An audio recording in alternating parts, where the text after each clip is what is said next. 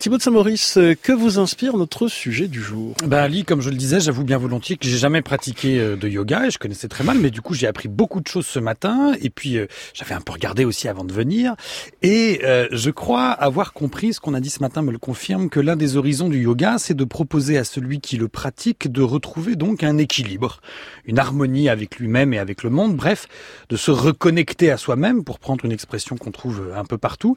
Et moi naïvement je m'étonne s'il faut se reconnecter, c'est donc qu'on est déconnecté. Et s'il faut retrouver une harmonie et un équilibre, c'est que nous sommes un peu tous déséquilibrés. Alors voilà la question qui m'intéresse. De quoi, au juste, le yoga entreprend-il de nous libérer en nous proposant de reprendre conscience de nous-mêmes bah, Peut-être justement d'une certaine inconscience de nous-mêmes. Oui, c'est vrai, mais le yoga, on l'a compris, c'est pas de la psychanalyse. Il s'agit pas de partir à la conquête de notre inconscient psychique, de ses désirs inavoués, de ses complexes formés dans l'enfance. Pour mieux comprendre, peut-être faut-il partir de la pratique elle-même. Il existe différentes sortes de yoga, donc avec des noms euh, imprononçables, mais toutes les pratiques partagent un souci de la maîtrise de la respiration et puis aussi une exigence d'assouplissement du corps. Alors ça c'est intéressant. Respirer et assouplir. Ces deux pratiques, ce sont de bons indices parce que la plupart du temps nous respirons sans nous en rendre compte. La respiration rythme notre vie, mais la plupart du temps sans notre consentement.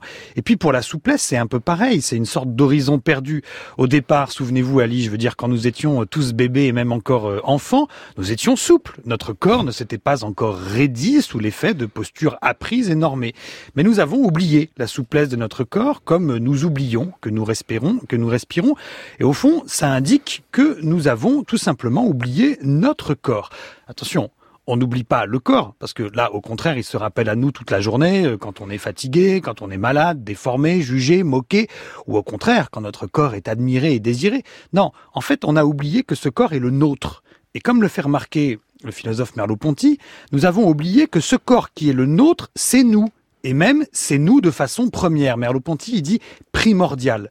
Ainsi, avant même d'être un je pense, un je me souviens, un j'imagine, un je désire, un j'agis, je suis mon corps, ce corps qui m'attache au monde et aux autres.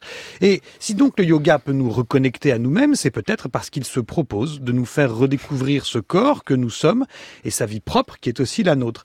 C'est vrai qu'il y a une tendance à fonctionnaliser le corps et à faire de la personnalité juste une question de caractère.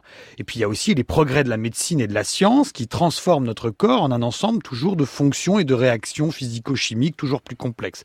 Voilà, l'horizon du yoga, c'est celui d'une vie meilleure, d'une vie réconciliée, et non pas seulement euh, d'une performance comme le sport ou la gymnastique.